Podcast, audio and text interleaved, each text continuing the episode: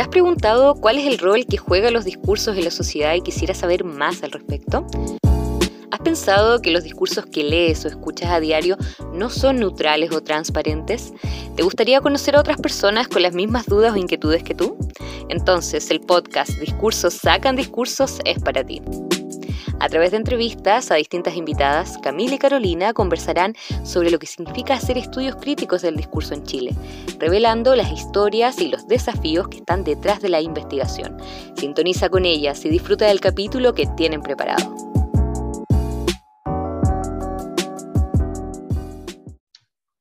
Hola a todos, todas y todos, bienvenidas al segundo episodio de la segunda temporada ya de nuestro podcast Discursos Sacan Discursos. Eh, estamos súper contentas porque el primer episodio tuvo eh, harto éxito en, en, en, la cobertura en términos del podcast, así que estamos muy contentas de continuar con la instancia. Me acompaña como siempre mi amiga Camila Cárdenas y hoy tenemos el real honor de presentar a nuestra segunda invitada, así que Camila te dejo el pie para que eh, nos presentes a la invitada de hoy. Perfecto, muchas gracias Carolina. En realidad estamos muy emocionadas, ansiosas. Por mi parte también un poco nerviosa de tener esta oportunidad para, para conversar con, con nuestra invitada el día de hoy. Ella es Adriana Bolívar. Eh, Adriana nació en Santiago de Chile y se desempeñó como profesora titular en lingüística y estudios del discurso en la Universidad Central de Venezuela hasta el año 2002. Eh, Adriana es doctora en lingüística y análisis del discurso por la Universidad perdón, de Birmingham, eh, magíster en educación por la Universidad de Londres y profesora de inglés por la Universidad de Chile. Ha desarrollado un enfoque interaccional crítico con el que examina el diálogo político, la dinámica del cambio político, la normalización de la descortesía en la política, los medios como actores políticos, el discurso académico como diálogo, la construcción del conocimiento académico científico, la decolonización epistémica, la escritura de textos científicos, el manejo de la voz propia y ajena, la lectura crítica, entre otras. Es reconocida como fundadora de la Asociación Latinoamericana de Estudios del Discurso, ALED, e impulsora de la revista de ALED publicada por primera vez en el año 2000, de la cual fue editora por 17 años.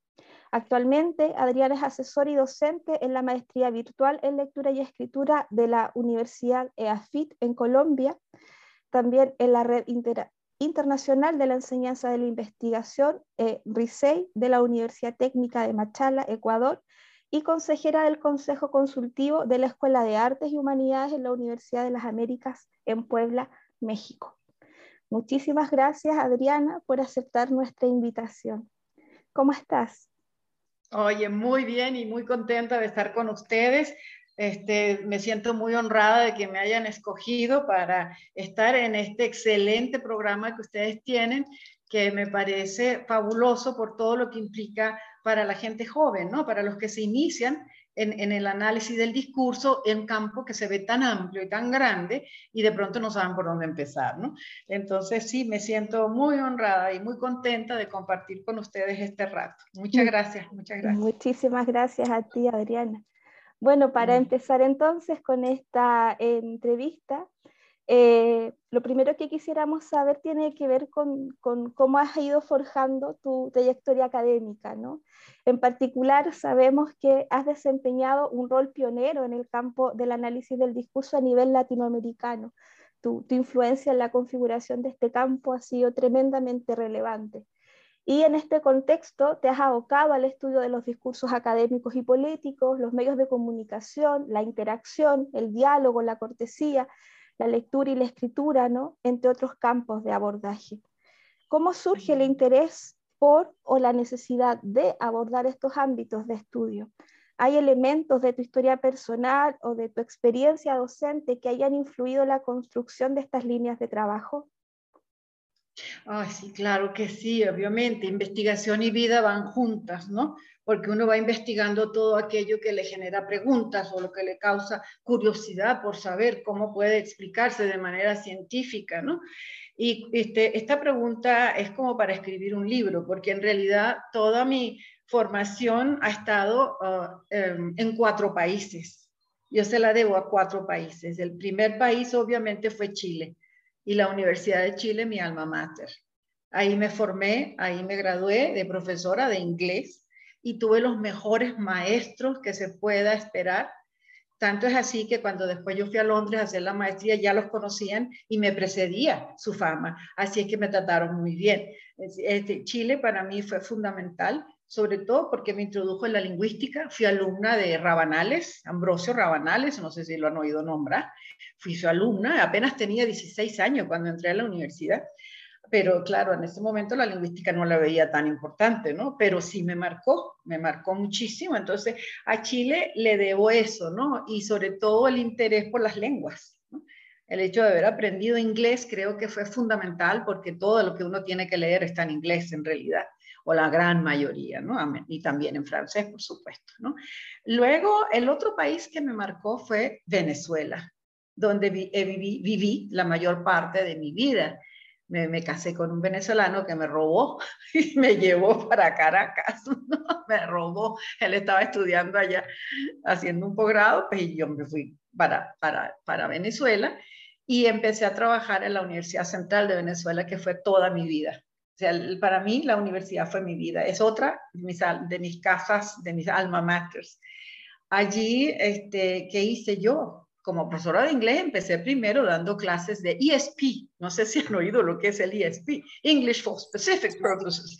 ¿Qué pasó? Eso me puso en contacto con todas las disciplinas. Entonces di clases en medicina, en biología, en geografía, historia, toda la psicología, ¿no?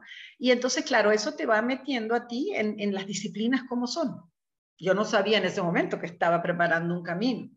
Y luego, este, bueno, escribí libros con una colega que se llama Nika Markov sobre todo lo que significaba la escritura. Y ahí hice una maestría, la, maestría en Londres y entré a Inglaterra, que fue sobre el lenguaje de la psicología. Entonces me fui metiendo, digamos, en distintos lenguajes desde la perspectiva gramatical. ¿no? Este, bueno, entonces, este, Venezuela por ese lado fue fantástica para mí pero resulta que en un momento X fui directora de la Escuela de Idiomas Modernos de la Universidad Central y ahí me tocó enseñar gramática, lingüística, entre las dos lenguas, este, estilística contrastiva, por supuesto, y eso me llevó al análisis del discurso. Entonces, el hecho de estar comparando lenguas, cómo, se, cómo el, el, el significado se construye cuando se pasa de una lengua a otra, entonces me discurso, yo en un congreso que vine a México conocí a John Sinclair, imagínense. Y yo ni sabía quién era, yo no sabía quién era, pero conocí a este señor, me pareció que hablaba muy bien, era muy interesante y me acerqué. Entonces él me dijo, es que nosotros tenemos un doctorado en Birmingham. Y yo dije, oh, qué bien, me parece fantástico. Y entonces yo apliqué y me aceptaron y me fui con toda la familia a hacer el doctorado. Entonces Inglaterra fue otro mundo fue otro mundo. Birmingham en ese momento era un centro mundial de análisis del discurso. Había estudiantes africanos, asiáticos, este, latinoamericanos de todas partes. Allí fue Ana María Harvey de Chile. ¿sí? Allí estuvo Beche Orcela de Chile. Ahí nos conocimos. Estuvo ah, Carmen Rosa Caldas Coulter de Brasil. ¿no? Entonces formamos así grupo. Lo interesante era que había total libertad para investigar, pero, por supuesto que lo que imperaba era la lingüística británica, la influencia de First, Raymond First. Entonces, para mí fue mucho, muy importante haber leído a First en profundidad, que le dio de donde salió Halliday y de donde salió Sinclair. Entonces, ¿qué pasó? Irte a los orígenes. Yo siempre le digo a mis estudiantes, lean los orígenes. No al que citó, sino al citado. Léanse al citado. ¿no? ¿De dónde viene ese conocimiento? Entonces, el hecho de, leer a, los neofircianos a mí me marcó muchísimo teóricamente. Y luego, por supuesto, la lingüística de corpus. Yo nunca había estado iniciándose en ese momento. Este, John Sinclair era así, estaba haciendo el primer diccionario hecho por computadoras. Entonces era, era un centro además riquísimo. Teníamos un seminario semanal, el seminario de, en el que todo el mundo tenía que presentar eh, los avances de sus tesis o sus investigaciones. Y eso era por un lado terrorífico, pero por otro lado era fantástico. Entonces yo hice mi tesis sobre los editoriales de periódicos británicos, entonces me tuve que meter en la historia de la prensa británica. Entonces ahí entró la historia, ¿ves? Y luego el hecho de trabajar con, editoriales en particular me llevó a construir categorías de análisis. Eso, la evaluación para mí es central y es mucho más, va mucho más allá de la teoría y la valoración. Es la evaluación de diferentes planos, ¿no? Entonces, no solo el semántico discursivo, sino el plano discursivo, el plano micro, plano macro. ¿no? Esto me llevó a la evaluación y me llevó, por supuesto, al análisis interaccional en esos años, cuando todo el mundo estaba trabajando cognición fundamentalmente, representaciones sociales, estaba este señor eh, John Sinclair, Malcolm Coulter, Michael Hoy, trabajando interacción. Y era, y era nuevo, era nuevo, ¿no? O sea que, así es que yo trabajé la interacción en el texto escrito y seguí con eso, digamos, a mí me marcó mucho teóricamente. Otra cosa importantísima para el análisis crítico, que en Birmingham estaba también el Centro de Cultural Studies, Estudios Culturales, donde estaba Stuart Hall, ¿no? Entonces ya se hablaba del colonialismo y se hablaba de todas esas cosas y qué sé yo. Pero a mí me permitían ir a ese centro, o por lo menos leer. Pero ojo, lo suyo es evidencia empírica. Entonces, a mí desde jovencita me metieron en la cabeza que hay que tener evidencia empírica. Si tú tienes que hacer afirmaciones de significado, tienes que tener evidencia. De otro modo, te quedas en un plano tremendamente interpretativo. Entonces, ¿qué pasa? Todos los niveles de análisis son interpretativos, ¿no? Pero el menos interpretativo es la gramática, porque en ese hay coincidencia, porque tú tienes definiciones más precisas, ¿no? Entonces, bueno, yo me quedé ahí, digamos, trabajando y, y después de los editoriales de periódico, en fin, en Inglaterra he seguido pues en contacto con Inglaterra este, pero bueno, eso fue mi, mi, experiencia, digamos, doctoral. ¿Qué pasó después? Ah, yo volví, este, digamos, yo, yo en Venezuela me nombraron directora de posgrado, no de posgrado, sino coordinadora del área de lingüística de la comisión de posgrado. Ya eso fue otro avance gigantesco. ¿Por qué? Porque la lingüística se hizo esencial para todas las disciplinas de mi facultad. Éramos el centro, llegaba la gente a preguntar, oye, ¿cómo tenemos que ir a un evento? ¿Tenemos que escribir una para, una, o para un artículo? ¿no? Entonces, de pronto nosotros dijimos, oye, aquí tenemos otra línea y empezamos a trabajar discurso académico para profesores universitarios para investigadores. Y de ahí sale un libro que, por cierto, se va a volver a presentar el 14 de julio con Federico Navarro, que tiene un evento, ¿no? Y ahí tenemos un libro que compilamos con Rebeca Beque, o sea, es Bolívar y Beque. Bueno, te quiero decir que eh, la vida me fue llevando, la experiencia de vida me fue llevando a tener ciertos problemas, a estudiar ciertos problemas. Ahora bien, ¿cómo entré yo al discurso político? Eso es lo más interesante. Cuando yo salí de Chile, Chile era un país demasiado, era triste, así como yo lo veía triste, lo veía como opaco, no, no lo veías, porque el cambio con Venezuela fue salir de la sombra a la luz.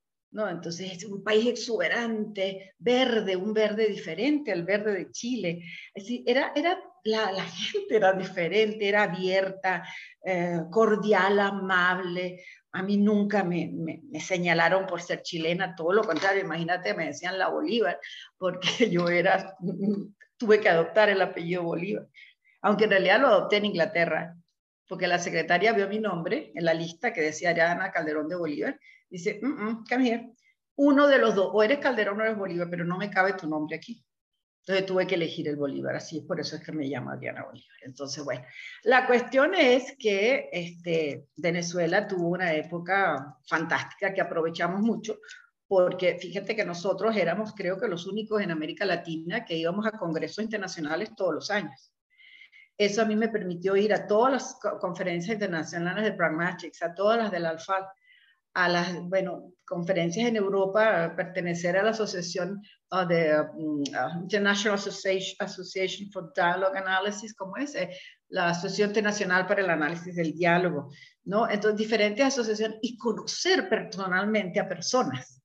Por ejemplo, yo conocí a Jacob May, ¿no? El padre de la pragmática, el director de pragmática por tantos años y a, todos estos lingüistas, a, los sociolingüistas americanos, ¿no? Los de la etnografía de la comunicación. Entonces, la, vida no es nada más, tú sabes, tener temas de investigación, sino tener problemas y conocer gente.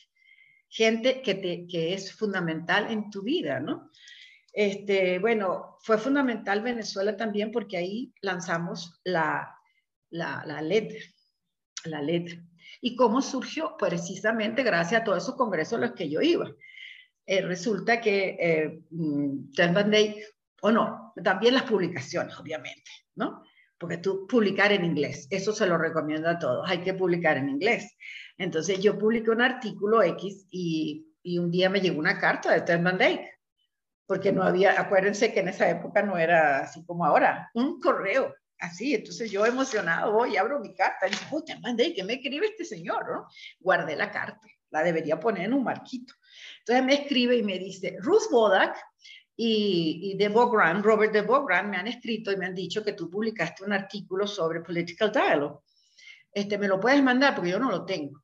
Y también mándame todo lo que hayas escrito sobre el tema. Yo feliz, agremante, todo eso hasta, entonces, para, para, para, que él lo tuviera, ¿no? Bueno, de ahí empezó como una amistad. Y un día la gran sorpresa fue que me llamó por teléfono. No sé cómo consiguió mi teléfono para proponerme que si hacíamos una reunión en Caracas, ¿no? Si se podía, para, ahí fue como lanzó la ley. Entonces, ¿qué es lo que yo quiero decirte? Que la investigación es vida, eh, es, es, es, preocupación, es compromiso social.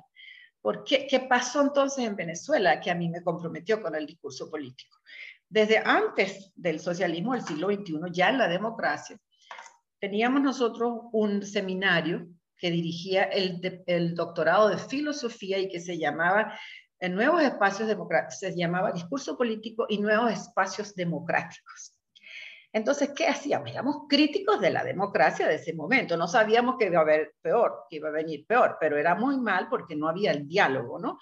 Entonces ahí yo empecé a decir, bueno, ¿cuál diálogo? ¿Cuál participación? Y me metí con Hannah Arendt. Entonces voy metiéndome en la filosofía también, ¿no? Entonces ese grupo era multidisciplinar. Entonces, cuando llegó, cuando, digamos, esa democracia que era bipartidista, dos partidos que tomaban turnos en el poder cada cinco años, este, se fue degradando, se fue echando a perder, pues. Y entonces, y llega Chávez, las alarmas se prendieron porque hubo una ruptura en el discurso y una ruptura política. Y entonces, este grupo, empezó todo a trabajarlo desde distintas disciplinas. Entonces sacamos números especiales de dos revistas, publicamos libros, etcétera, alertando un poco del problema, porque todos coincidíamos en el lenguaje en el, cambio en el lenguaje, ¿no? que era un lenguaje que no consideraba el otro, un, lenguaje de violencia verbal, un lenguaje de abuso, etcétera, ¿no? Y sobre todo de, dominación sin de, de, un diálogo conflictivo, como diría Freire, ¿no? No era un diálogo cooperativo, ¿no? Y entonces, bueno, ya también eso marcó mi interés en la política. Este, y mucho más, porque al principio era como la analista, así como que analiza y muestra datos y se acabó, ¿no? Y yo feliz con mostrar mis datos, pero de pronto empiezas a buscar explicaciones, ¿no? Entonces te tienes que meter con las otras disciplinas, definitivamente. Entonces ahí teníamos excelentes filósofos, Carlos Cono, Marastorga, Mónaco, eh, psicólogas sociales, Maritza Montero, por ejemplo, ¿no? Y teníamos historiadores, entonces, cuando, cuando discutíamos, yo creo que ese fue el momento más feliz de mi vida, porque desde el punto de vista intelectual, ¿no? Porque nos sentábamos y analizábamos el mismo problema desde todas las perspectivas y salíamos como diferentes, ¿no? Hicimos varios coloquios estudiando la situación y, por supuesto, en el posgrado yo dirigía el doctorado en estudios del discurso, teníamos una maestría también teníamos maestría en inglés, teníamos maestría en lingüística, y todo eso permeaba, se llegaba al posgrado, ¿no? Y no es de extrañar que hubiera muchas tesis sobre discurso político, porque era lo que a todo el mundo le interesaba, ¿no? Y también discurso académico, que nunca lo descuidamos, porque este, yo pienso, fíjate, que por qué, me pregunté, ¿por qué trabaja discurso académico y científico? Yo digo, porque es la forma en que los académicos y los científicos se den cuenta de su compromiso y publiquen y hagamos visible, hagamos visible lo que estamos haciendo. Fíjate que yo aquí en, aquí en México, y aquí entra México, donde no puedo hacer análisis del discurso político porque soy extranjera y tampoco no quiero, hago otros temas, o sea, me he ido hacia las migraciones, me he ido hacia la xenofobia, me he ido hacia, hacia tú sabes, la construcción del conocimiento, pero no. Entonces, aquí he trabajado en varios niveles. Doy, doy clases en, em, en universidades, ya he dado en ocho sobre discursos científicos, sobre todo la escritura del artículo para promover las publicaciones. Porque ¿cuál es nuestro problema? Que no publicamos suficiente. Entonces, estoy promoviendo eso y la gran novedad para mí ha sido que me han invitado de las escuelas normales, los, los posgrados de escuelas normales. Jamás había trabajado con maestros y ha sido el mayor descubrimiento porque es como un mundo aquí y acá el otro mundo, el mundo de, la universidad que mira de otra forma, en cambio el de las normales está pensando en la persona que tiene que formar en, en esa persona y entonces ha sido muy hermoso para mí, te digo, ya he ido a ocho, ¿no? Entonces con ocho. Y en este instante, believe it or not, estoy trabajando con científicos, con biotecnólogos, que creen que no saben escribir porque solamente hacen experimentos. Entonces, tengo la tarea de hacer que publiquen artículos de investigación en revistas de alta calidad, uh, Cell Plan, y todos, eso es una cosa que me ha dejado impresionada de México, todos escriben en inglés. La tesis doctoral, fíjate, es artículos publicados en inglés en revistas de calidad. Solamente tienen que escribirle la introducción, el abstract, la introducción y por supuesto la referencia, pero digamos el grueso es eso. Entonces, aquí viene para mi vida agradecida de que estudié inglés, que puedo contribuir a la formación de investigadores que no son de las humanidades solamente, sino también de las ciencias duras. Entonces empecé y estoy muy emocionada con artículos de investigación, propuestas de tesis, hasta cartas para pedir beca, todos los géneros discursivos de la investigación del más alto nivel de México. Así que fíjate cómo todo se ha ido, no sé, así, va y viene, ¿no? Así es que, bueno, no sé si te contesté, quizás hablé demasiado, no, pero eso, esos son, digamos, los países que, que han tenido influencia en mí.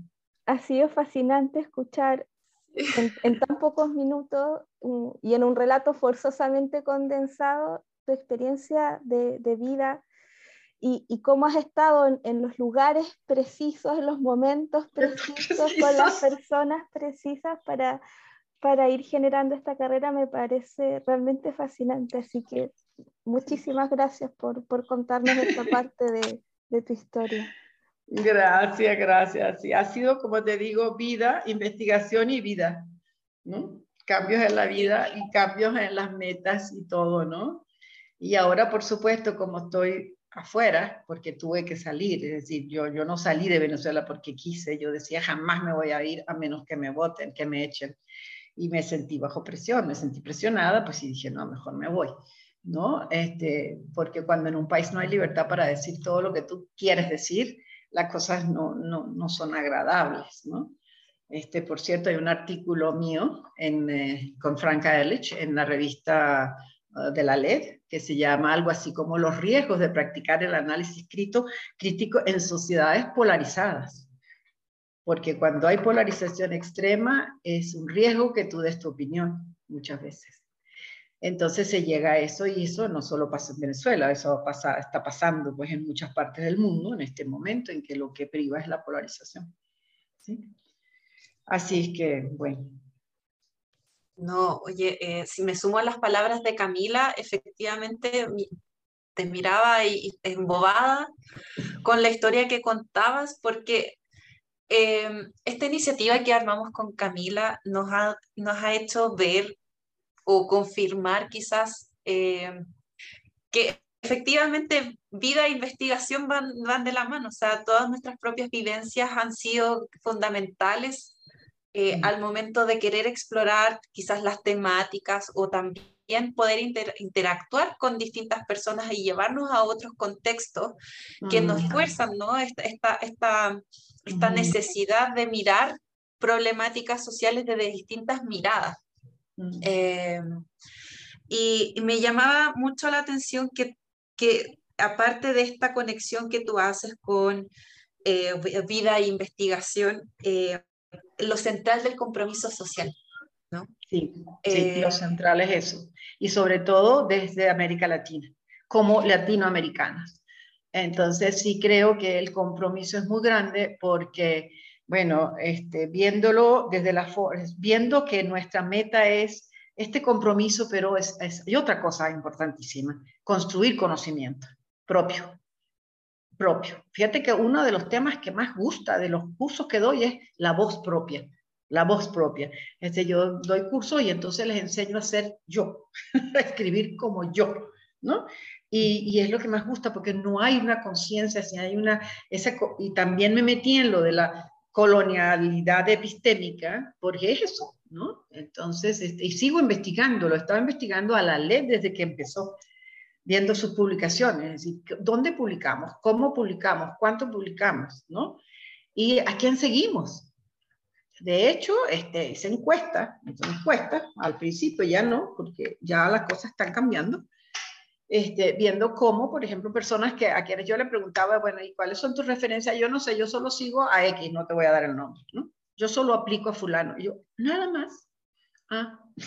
Entonces, no, no se trata de eso. Yo creo que en un inicio sí es importante que se apliquen algunas teorías y uno aprenda a manejar nociones, ¿verdad? Pero llega un punto que tienes que ser, tú tienes que ser, este, construir conocimiento. Cuando dice, ¿qué significa construir conocimiento? Bueno, construir conocimiento nuevo significa construir nuevas categorías de análisis, nuevos conceptos, aplicar nuevos conceptos.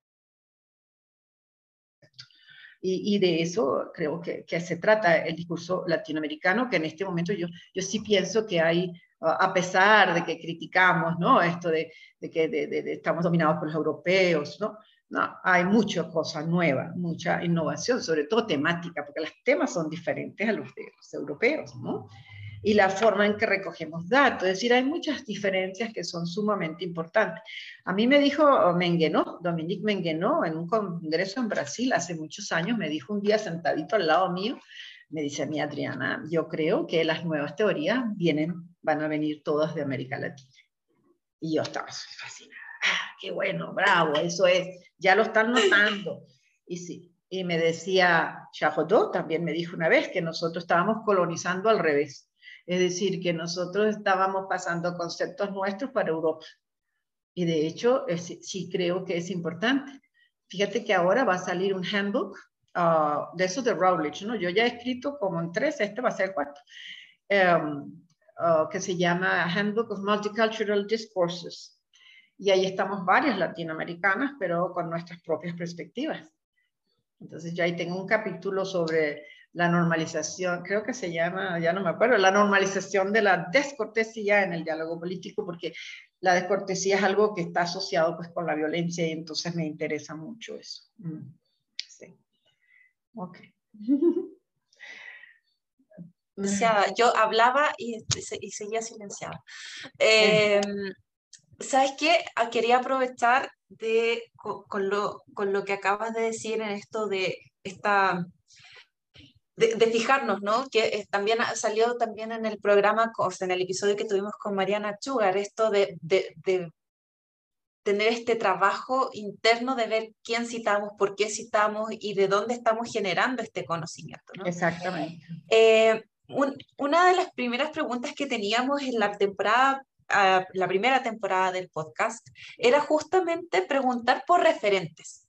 Mm. También siguiendo esta lógica un poco quizás de, claro, a quién reproducimos y por qué no, pero mm. la gran, casi todas nuestras invitadas nos comentaban que efectivamente eh, no mencionaban, nos mencionaban sus fuentes propias de admiración e inspiración. ¿No? Eh, y muchas veces eran de trabajos de investigadoras o investigadores que están relacionados con su área de conocimiento e incluso otras áreas. Eh, muy en la línea que como nos comentabas tú de esta búsqueda de explicaciones a través de la interdisciplinaridad. Eh, ¿Qué trabajos de colegas quizás nacionales o internacionales te han motivado a indagar nuevas aristas en las temáticas que abordas? Fíjate, eso yo, yo lo vería desde la perspectiva de, mis nociones clave. ¿Cuáles son las nociones clave para mí? ¿Quiénes han sido los que han hecho que yo estudie eso? Eh, una noción fundamental para mí es el cambio. Cambio interno en el texto. ¿Qué motiva ese cambio en el texto y qué motiva el cambio social? Entonces, es, es, es importantísimo. Entonces, obviamente son referentes distintos porque para ver el cambio interno en el texto yo tengo que ver mis referentes en la lingüística textual.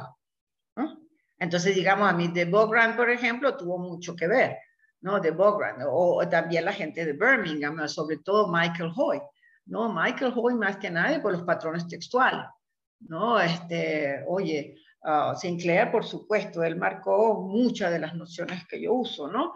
Pero para cambio, entonces uno no piensa en la persona, eso se lo enseño yo a mis estudiantes todo el tiempo. A mí no me hables de gente, háblame del concepto primero, después háblame de la gente, ¿ok?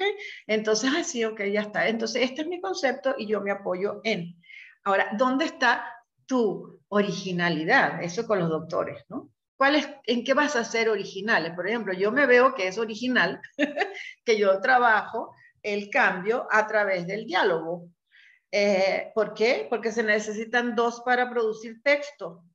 ¿Y, que, ¿Y a través de qué otra noción? La evaluación porque no se puede construir textos sin evaluar.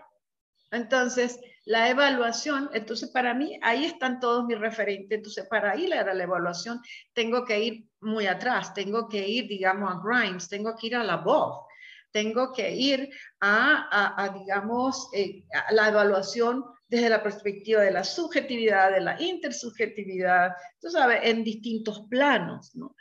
Ah, entonces sí creo que eh, ahí uno va tomando conciencia a, través del concepto, no de la persona. ¿no? Yo digo, hágame un review of the literature, pero no me diga, eh, fulano dice, no. ¿Qué es lo que usted dice sobre el fulano que dice eso? ¿Mm? Entonces, esto, esto es en realidad básico para los estudiantes sobre todo, ¿no?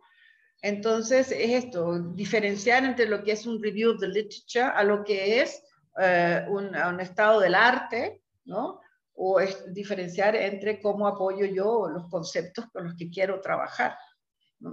Eh, bueno, eso. Eh, entonces, ¿por qué me interesa estas nociones? Yo las puedo aplicar al cambio político, al cambio académico, a todo tipo de cambio, ¿no? Incluso lo aplico al discurso multimodal porque no solo se trabaja, ustedes lo saben eso, igualmente lo puedo aplicar con discursos multimodales. De hecho, hay un artículo que se llama Migración y xenofobia um, a través de los memes, en que trabajamos los memes, ¿no? hay un modelito de análisis y todo. Este, a, lo, a lo que voy es eso, ¿no? Entonces, cada concepto está asociado con determinadas personas. Y por supuesto en América Latina tengo muchísimos referentes. Mis primeros referentes están en Brasil, fíjate. Luis Antonio Marcuski e Inge Dore Koch. Antonio Marcuski fue uno de los primeros que desarrolló el análisis de la conversación en América Latina. Y a Inge Dore Koch, la primera que analizó lingüística textual. ¿no? Todo, la, todo lo que son esquemas y, la cognición, la perspectiva más cognitiva aquí en México ah, se aplicó la lingüística crítica a través de la influencia de Bob Hodge, por ejemplo, pero desarrollaron sus propios esquemas. Ahí está Teresa Carbó, está Irene Fonte, ahora está Eva Salgado dirigiendo una cantidad de proyectos fabulosos, sobre todo con el discurso de Internet. Entonces, esos deben ser nuestros referentes, nuestra gente, nuestra gente. Entonces yo me lo paso identificando a quién trabaja esto después de, después de, después de, ¿no? Ah, en, ¿Qué te digo? En Colombia, en Colombia se ha trabajado todo lo que es el discurso mediático, Neila Parto, por ejemplo. ¿no? En relación con la historia política, el, el, problema de los despojos, el problema de la guerra, en fin, las temáticas son impresionantes. Entonces, bueno, en Chile, no se diga, ¿no? En Chile se ha trabajado el discurso, pues, del el problema de la dictadura, los, los, textos escolares, es decir, hay temáticas que se marcan a cada país, ¿no? Y, y, y pienso que eso es lo que debe guiarnos para escoger los referentes. O sea, no olvidar jamás a los que estamos en América Latina. Yo, yo me sorprendo, si a mí me citan eh, mucho cuando trabajo, por ejemplo, cuestiones lingüísticas, que, que, que los pronombres personales en la dinámica política, ese es mi artículo más citado, o el compromiso social también. O sea, tengo artículos que se citan muchísimo, porque me lo dice Academia Edu, ¿no? Entonces yo veo por dónde va, va el interés. Este, pero sí, siempre veo si hay o no referencias a, los, a, los, eh, a nosotros, a nosotros. Por ejemplo, Mariana Sugar, sí sale, este, Teresa Oteiza en Chile, sí sale, ¿no? Ana María Harvey en el campo del discurso científico sale, también los chilenos, este, hay muchísimas cosas. María, este, María Eugenia Merino, que trabajaba racismo, en fin, hay, ¿no? Entonces pienso que si nosotros queremos hacer un buen análisis eh, del discurso latinoamericano, nuestra tarea es buscar a, estas, a estos referentes y nombrarlos. El acto de nombrar da vida, da existencia. Si no te nombras, no existe, ¿no? Entonces, si yo exijo generalmente que me pongan, obviamente, a los clásicos, porque ¿quién no cita a Van cuando se habla de ideología? Dime tú, ¿no? Si es maravilloso ese cuadrado ideológico, ¿no? Nosotros, ellos, es, fantástico. Pero Fairclough, por ejemplo, Fairclough eh, fue muy inteligente, muy hábil. Él combinó la lingüística sistémica, ¿verdad? Con teoría social y con el texto. Y fue hábil, pero eso lo podría haber hecho cualquier latinoamericano, ¿sí o no? porque leemos lo mismo, leemos lo mismo, sabemos lo mismo. Entonces es cuestión de leer. Yo digo, mire, para escribir hay que leer, para investigar hay que leer y leer a todos, no solamente a algunos. Y hay mucha gente que se va solo por una línea, no la línea anglosajona. No, yo creo que uno tiene que leer a los franceses para darse cuenta de la diferencia. Entonces, por ejemplo, porque yo no uso la teoría de la enunciación, porque a mí no me da seguridad. En cambio, yo, no, yo tengo que tener unidades de análisis concretas para medir, para medir el, significado. Entonces, tengo que tener cláusulas, tengo que tener léxico, ¿no? Eh, y con enunciado digo, ¿dónde empieza y dónde termina un enunciado? Eso es lo que a mí me preocupa. Entonces, fíjate que mucha gente que trabaja con enunciado termina usando gramática sistémica. Entonces, ¿por qué? Porque ahí tú tienes de dónde agarrarte, ¿no? Entonces, no sé, a mí me entrenaron muy rigurosamente, creo yo, quizás demasiado, en que si no tenía evidencia no valía nada. Y yo lloraba, pero ¿por qué no tengo evidencia? Tengo que decir cualquier cosa con evidencia, ¿no? Entonces, así es, ¿no? El mínimo detalle. De hecho, yo recuerdo cuando terminé mi tesis doctoral, a mí me llevaron al periódico, al Guardian. Si ustedes ponen en internet Adriana Bolívar, The Guardian, le va a aparecer Adriana Bolívar. Y fue este, con el editor, yo visité a uno que fue editor por 25 años, después al, al, editor que estaba en ese momento, y me pusieron todo el corpus que yo había analizado sobre una mesa gigantesca. Y entonces este, Sinclair se sentía todo orgulloso porque uh, llegaba, eh, decía, este. Y yo decía, ah, ese lo escribió uh, Kettle, que era uno de los editores. ¿Y por qué? ¿Y por qué? Ah, porque él empieza de esta manera y organiza sus tríadas, o sea, dio las famosas tríadas en ese momento, este, de tal forma. Y entonces el editor le digo, ¿y este es usted? El que cierra, porque usted siempre cierra con una pregunta.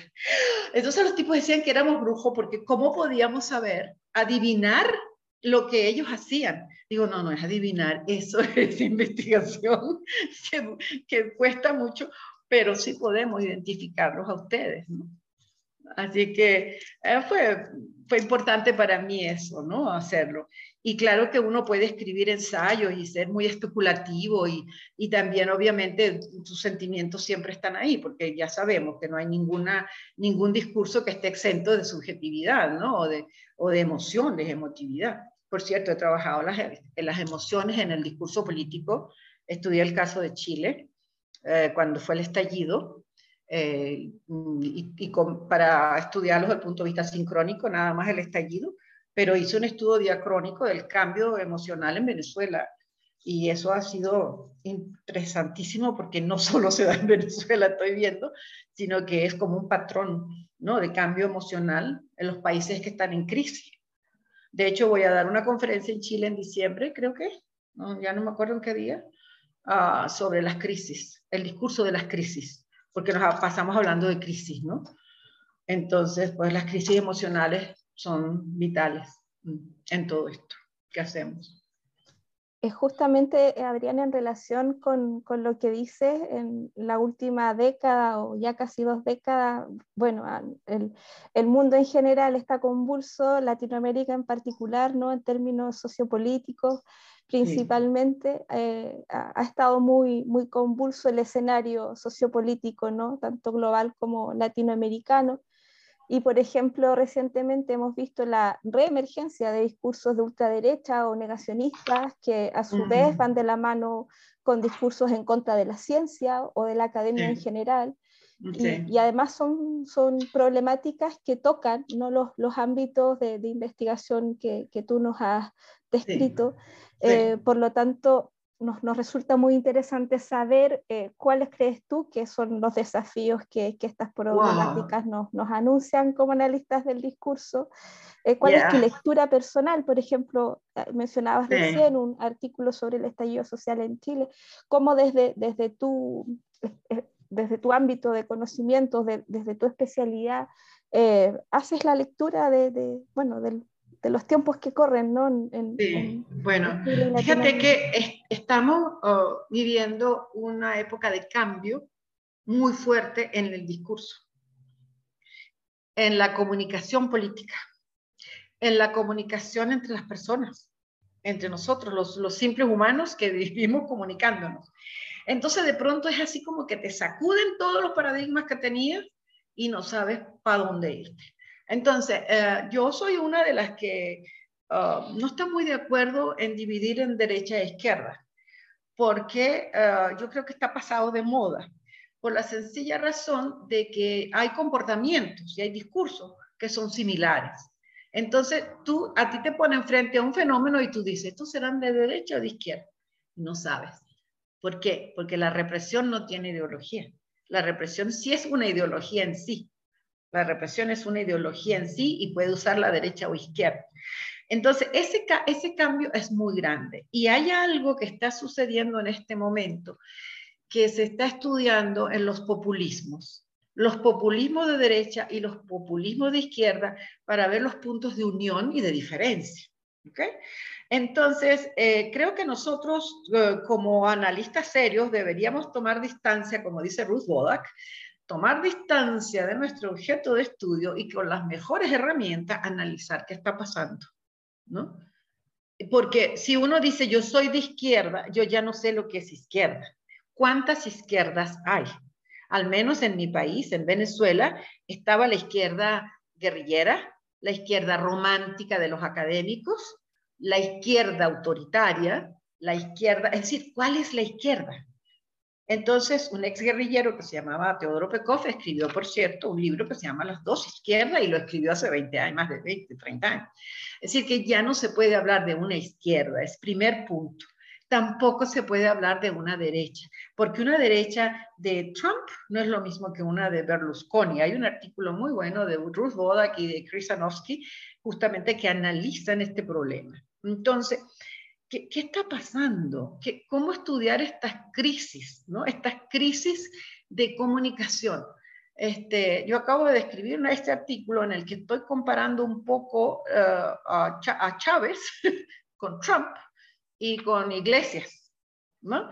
porque los tres usan un discurso disruptivo son populistas, de derecha y de izquierda, okay, populistas que tienen cosas en común. Pero ¿dónde está la diferencia? Fíjate, ¿dónde está la diferencia? En las culturas políticas. Entonces, ¿dónde nos tenemos que ir nosotros? A ver la historia. Entonces, no se puede generalizar sobre el discurso político, sino hablar de culturas políticas. Entonces, si yo hablo de la cultura política norteamericana, hay una historia. ¿no? Si hablo de la política ni puedo comparar la chilena con la venezolana, porque son culturas distintas, son tradiciones diferentes, ¿no? E incluso son modos diferentes de, ver la vida, ¿no? De construir los imaginarios. O sea, para mí son dos países totalmente diferentes, con distintas culturas. Entonces, este, wow, ¿qué hacemos? ¿Qué hacemos? Yo sí creo que hay que hacer análisis diacrónico, ¿verdad? Ver cómo se desarrollan los acontecimientos, porque no se puede estudiar fenómenos estáticos así, pero también sincrónicos, estudiar, por ejemplo, este estallido, ¿qué pasó? No, yo, yo creo que está por ahí el artículo porque comparé desde el punto de vista sincrónico lo que pasó en Chile, el momento fue el 18 de octubre, cuando hubo la gran concentración, que se fueron al caballo y hubo esa foto hermosa, hermosísima, que fue un símbolo, ¿no? Entonces lo analicé desde la perspectiva de las metáforas cognitivas, como el Chile era un solo cuerpo, todos eran como glóbulos que corrían por las venas de ese cuerpo unido. ¿no? Entonces, entonces, ¿cómo se apela a las emociones, a los sentimientos, ¿no? para crear unidad? Entonces, bueno, tú ves eso. Pero luego yo me fui a comparar el cambio emocional en, Venezuela. Cómo se fue pasando de la esperanza y de la euforia a la desesperanza y a la tristeza. A la desesperanza y al, y bueno, y en el medio aquí hay una cantidad de emociones, ¿no? Y ahí entra, por supuesto, en todo esto el uso del lenguaje, ah, el uso sobre todo de la descortesía, especialmente de los insultos. En, este, yo me dediqué a, trabajar insultos, digamos, por mucho tiempo, y resulta que eso mismo ha pasado con Trump. Hay páginas completas con sus insultos, tú tienes las páginas con de Chávez, tienes los insultos de este, ¡ay! Insultos hay para, para darse un banquete, ¿no? Entonces, ¿qué significa eso? Ahí está la debilidad del diálogo, es el no reconocer al otro. Entonces, este mundo egoísta, porque estamos en un mundo egoísta, de, mm, puede parecer absurdo que el amor, sí, es el amor, como dice Maturana, sino Humberto Maturana, que es chileno. Si no fuera por el amor, no existiría la especie humana. Porque si no fuera por las madres que, cuidan a sus crías, ¿dónde estaríamos todos? Entonces, eh, bueno, ya nos vamos metiendo en cuestiones más filosóficas, ¿verdad? Pero sí tiene mucho que ver con las, emociones, los sentimientos, ¿no? Y este, este mundo que está fragmentado, ah, tan egoísta, cada uno va por su lado, ¿no? Y solamente nos quedamos en cuestiones maniqueas, ¿no? Odio, amor, odio, ¿no? Entonces se busca culpables, que eso pasa en todos los populismos, no se busca un, adversario, se busca un enemigo, un culpable, a quien achacarle todo. ¿no? Entonces, ¿cuál es el triángulo del populismo? Líder, pueblo y enemigo. Y, y, se, y entonces, ¿qué pasa? Nos ponemos menos inteligentes porque se contrae el espacio semántico, ¿no? Y entonces nuestra cognición se va determinando por eso, ¿no? se va determinando por, por este lenguaje, mm, como te dijera, este, este lenguaje que se va deteriorando en el sentido de, de la capacidad para producir sentidos. ¿no? Eh, entonces, bueno, uh, por eso sí creo que hay que reflexionar mucho sobre lo que nosotros hacemos, y no solo que nosotros, sino los europeos y los americanos hacen, ¿no? También. Y sí estoy de acuerdo de que no hay que aplicar este, teorías así porque son grandes, sino porque dicen algo interesante, ¿no? y cómo contribuyen a, lo que estoy haciendo yo en este momento. Efectivamente, cómo ver la pertinencia en términos del contexto en el que nos encontramos, o sea, también un contexto geográfico, temporal, y mm. ver efectivamente cómo se, hay un, uno puede ver sin antes eh, haberlo analizado, quizás algunos cambios que permitan explorar esos quiebres, ¿no? Em, Adriana, sabes que yo, bueno, vuelvo a insistir, yo estoy así, pero fascinada escuchándote y me encantaría seguir esta conversación por mucho más rato, pero en honor al tiempo... hasta la una, hasta la una. Sí, en honor al tiempo, que queremos ir cerrando eh, lo que hemos estado hablando en esta entrevista y ya nos has dado luces de, del trabajo que uno como analista de discurso debiese tener como norte, ¿no? Este compromiso social, este, este compromiso también con la construcción de nuestra identidad y de sacar la voz tanto propia individual como regional. Si efectivamente lo que mencionabas de, por ejemplo, lo que hizo Fairclough, sí, podría haber perfectamente salido de Latinoamérica y quizás no hubiese tenido tanta visibilidad. Eh, entonces, también en ah, nuestra propia práctica. Esa es una palabra clave, visibilidad. Eh, y te voy a decir algo, voy a decir algo para cerrar así nada. Lo que me dijo un colega hindú cuando yo llegué a, Inglaterra a hacer el doctorado, que no me atrevía yo a escribir papers por, criticando a nadie porque me daba pena cómo iba yo a criticar lo que decía hoy, cómo iba a criticar lo que... ¿Sabes lo que él me dijo? Adriana, nosotros todos tenemos la misma cantidad de neuronas. La diferencia está Fíjate, la diferencia está en que ellos han tenido más acceso y más visibilidad. Entonces, esas son como para mí palabras clave, acceso al conocimiento. Este, nuestra tarea como formadores es ese, propiciar ese acceso primero, ¿no? Y, y promover la visibilidad de nuestra gente. Así que los doctores, que los profesores, doctores que están formando doctores propicien las publicaciones de los jovencitos, ¿no? Eh, que, que, impulsen a la gente a escribir con su nombre, no, no, con, no acompañados de, solo, lanzarlos al ruedo, ¿no? Eso es muy importante, sí, yo creo que... Sí, sí eso es súper importante, también hacerlo desde nuestras propias prácticas y nuestras pequeñas trincheras, como le gusta decir a Camila, eh, cómo hacerlo. Metáfora de guerra, ¿eh? Esa es metáfora de guerra. Es que efectivamente de repente nos sentimos como en este constante enfrentamiento en la academia de qué debemos hacer, qué queremos hacer y por qué lo estamos haciendo. O sea, siento que también hay, hay distintas fuerzas que nos permiten o también pueden limitar y eh, la, el qué hacer del, de eh, análisis de discursos también académicos la producción de conocimiento. Y también sacarlo de las cuatro paredes que de repente termina siendo la academia. ¿Cómo lo bajamos? Exactamente. Efectivamente, para lograr este cambio. De, eso yo también tengo mi estrategia. Tú sabes que yo soy asesora de, en esta red de, internacional de investigaciones. ¿sí? Hay técnicas que la gente no ve. Primero es hablar, hablar, hablar, hacer bulla, como me decían, hacer bulla, ¿no? Hablar de lo que estás haciendo, sin soltar mucha prenda porque después alguien toma la idea, pero sí hablar, eh, crear grupos, grupos de, grupos de trabajo, grupos de investigación, en que estén los, los, expertos y los más jóvenes, ¿no? Este, formar grupos con expertos y jóvenes, en fin. hay, hay muchas formas para mover, que se mueva este conocimiento, no que se quede ahí, ¿no? Que salga del espacio nuestro académico. Yo, yo iba a la radio, eso por eso es que tuve que venirme, pues yo iba a la radio, yo escribía, yo escribía en el periódico, ¿no? Nosotros sacábamos todo para el periódico porque nos interesaba que se supiera y usaban ese material en los colegios.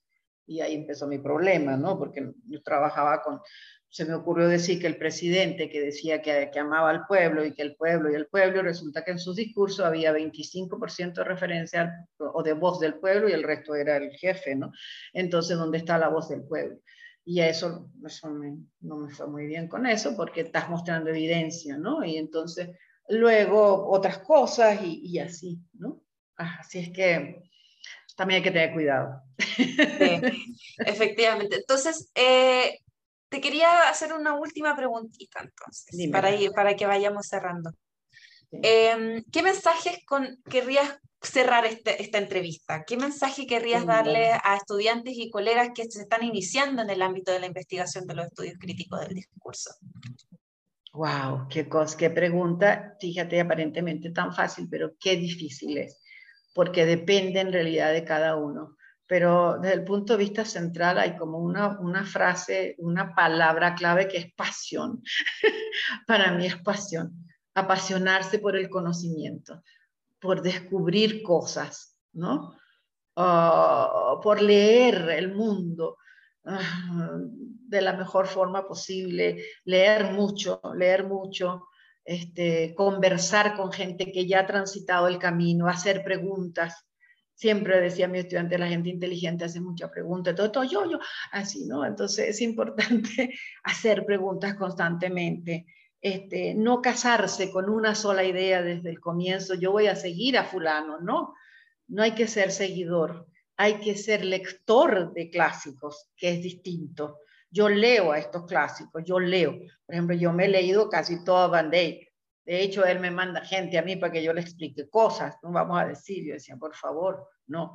O me he leído a Fairclough, leo, leo a la gente que cito para saber de dónde vienen sus ideas, porque entonces yo no los cito a ellos, yo me voy a los autores que ellos citaron. Por ejemplo, fulano habló de Habermas. Vamos a ver qué dijo Habermas, cómo lo interpreto yo, porque tengo que leer interpretaciones que han hecho otros, ¿no? Entonces yo tengo que leer los, los originales, ¿no? Y creo que eso es sumamente importante, ir a los originales, sí, siempre. No citar segundas fuentes. Segundas fuentes se dice sí. Así que eso, ¿no? Y, sobre todo leer lo que se está haciendo en su país primero, ¿no? ¿Qué están haciendo en su país? Porque es lo que más les interesa. ¿Qué, están haciéndose, qué está haciéndose en América Latina? Y obviamente apoyarlo pues con lo que es clásico, ¿no? Con todo el análisis crítico. Hay manuales fabulosos ahora, no sé si han visto el Handbook of Critical Discourse Analysis que se publicó en el 2018, tiene eh, siete diferentes enfoques donde entran tres tipos de gramática, es decir, no, no quedarse con una gramática, por ejemplo. Si yo trabajo con sistémica, de verdad, es cierto, pero no es suficiente la sistémica funcional para mí. Entonces yo tengo que buscar la gramática del español una gramática descriptiva, que es la que hacen los españoles, ¿no? Bosque y de monte, pero también necesito una gramática venezolana si estoy trabajando con el español de Venezuela y necesitaré una gramática chilena si trabajo con el español de Chile, en sí, para ver los usos. Entonces, no cerrarse, mi, mi, mi consejo es no cerrarse, estar abierto a todo lo que sea conocimiento ya establecido, pero también conocimiento nuevo producido por nosotros en América Latina. El problema está que todavía, lamentablemente, creo que a veces existe cierta desconfianza de citar a nuestros autores latinoamericanos porque no están legitimados así. Entonces, ¿qué legitima? Publicar en inglés. Eso es lo único que te legitima, definitivamente. Porque en francés no, no he visto, no sé, que a lo mejor también, ¿no? Sí. Pero sí es para estudiar lenguas, ¿no? Hay que estudiar inglés y francés, diría yo, porque la corriente francesa es muy fuerte también. Toda la línea, digamos, toda la línea de, desde, vamos a decir, Bakhtin no era francés, pero cómo influyó ¿no? a los franceses y también a los británicos. Entonces, desde de yo creo que hay que leer a Ducrot, que es importante leer a Charodot, que tiene su propia aproximación, este, Benguenot también, Incluso Pechet, que se cita mucho, eh, pero fue el primero en que hizo análisis computacional, pero se quedó ahí, se quedó, no avanzó. Es decir, que, pero es bueno saber que hubo un francés que lo hizo. Y de hecho, también un británico, que fue Raymond First, fue el primero en hablar de análisis computarizado, de analizarlo usando máquinas. Entonces, eh, cuando uno lee, se da cuenta cómo se mueve el conocimiento, cómo se va manejando en redes y son redes de personas, son redes de personas. Entonces, eso es importante. Y interactuar con los vivos, esto es importantísimo, eh, interactuar con los vivos porque ah, a mis estudiantes siempre les he pedido que escriban a los autores, que les escriban a los autores. Si estás leyendo, por ejemplo, si estás leyendo a Dyke y no entiendes algo, pregúntale a él. Pues si está vivo y te va a responder. O escríbele a Fairclough. ¿no? Yo tenía un estudiante que, estaba haciendo su tesis sobre la afectividad, que es una noción que yo uso también, es de la, um, ¿cómo se llama? Vinculación afectiva. Y está Gianni en Europa, ¿no? Que trabajaba la noción. Yo le dije, escríbele.